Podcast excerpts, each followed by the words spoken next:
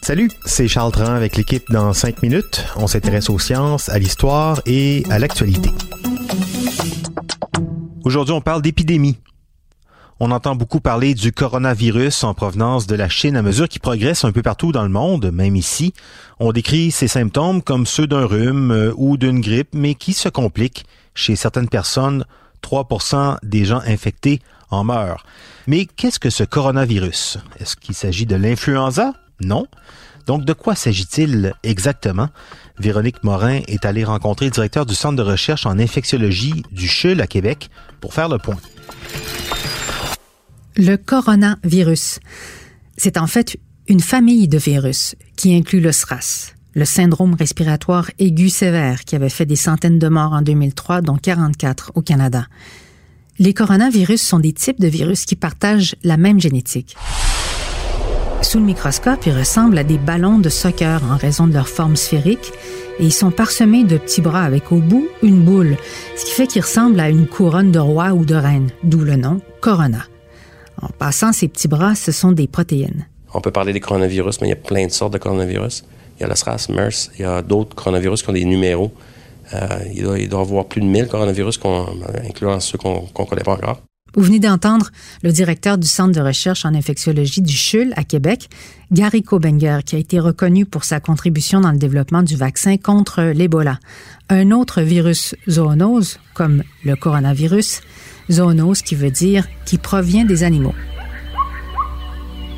En passant, il existe des centaines de milliers de virus qui circulent et cohabitent avec le règne animal.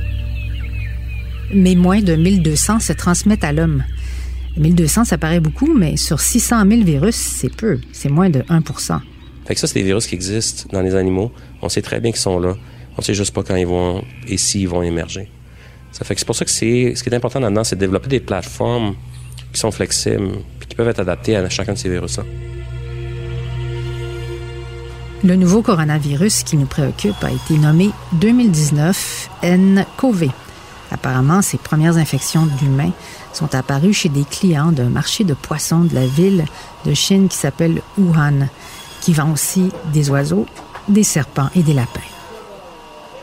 Ils évoluent depuis, euh, certains d'entre eux, depuis euh, des milliers d'années dans la population animale, des dizaines de milliers d'années.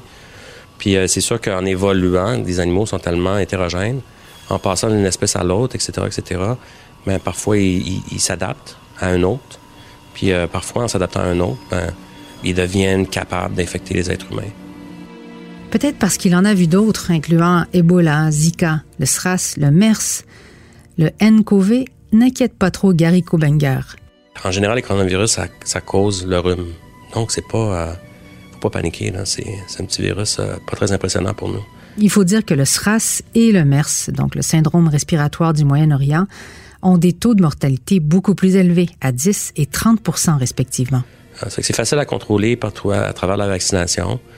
Euh, c'est pas super dangereux, mais il faut prendre sérieusement. Même si le taux de mortalité d'infection au coronavirus n'est que de 3 il peut se propager très vite et a beaucoup de monde, puisqu'une personne peut être contagieuse pendant plusieurs jours avant de développer des symptômes. En tuant 3% euh, sur les 7 milliards plus euh, d'individus, il va y avoir des dégâts. C'est comme la grippe espagnole. le taux de mortalité était pas euh, était situé autour de 2% 2,5 Fait qu'on est dans ce range-là. Mais la grippe espagnole, ça a causé beaucoup de dégâts. Mais le coronavirus n'est pas un virus de type influenza comme le H1N1, qui, eux, se transmettent facilement. Selon le directeur du Centre de recherche en infectiologie, la menace que pose le coronavirus est surtout une opportunité de convaincre qu'il faut investir dans le développement d'un vaccin universel contre tous les coronavirus. Est-ce que c'est possible de développer un, vaccin euh, universel contre les coronavirus? Euh, absolument. On pourrait faire ça pour euh, probablement moins de 5 millions de dollars. Pourquoi ça se fait pas, ces choses-là? Il y a des priorités en santé. Le, budget de la santé au Canada, dans plusieurs provinces, approche de 50% du budget total. Chaque dollar compte. Fait qu'il y a des priorités. Oui, le nerf de la guerre en recherche, dans le domaine de la santé aussi, c'est l'argent, comme partout. L'argent et les priorités. Les maladies orphelines, les maladies chroniques. Là aussi, on a besoin d'argent et de recherche soutenue. C'est comme partout, hein? c'est euh, malheureusement le nombre de décès ou la gravité de l'épidémie qui dictera son cheminement jusque dans les laboratoires. Mais dans l'immédiat, on comprend qu'il n'y a pas lieu de trop s'inquiéter avec ce nouveau virus. Merci beaucoup, Véronique Morin. C'était en cinq minutes.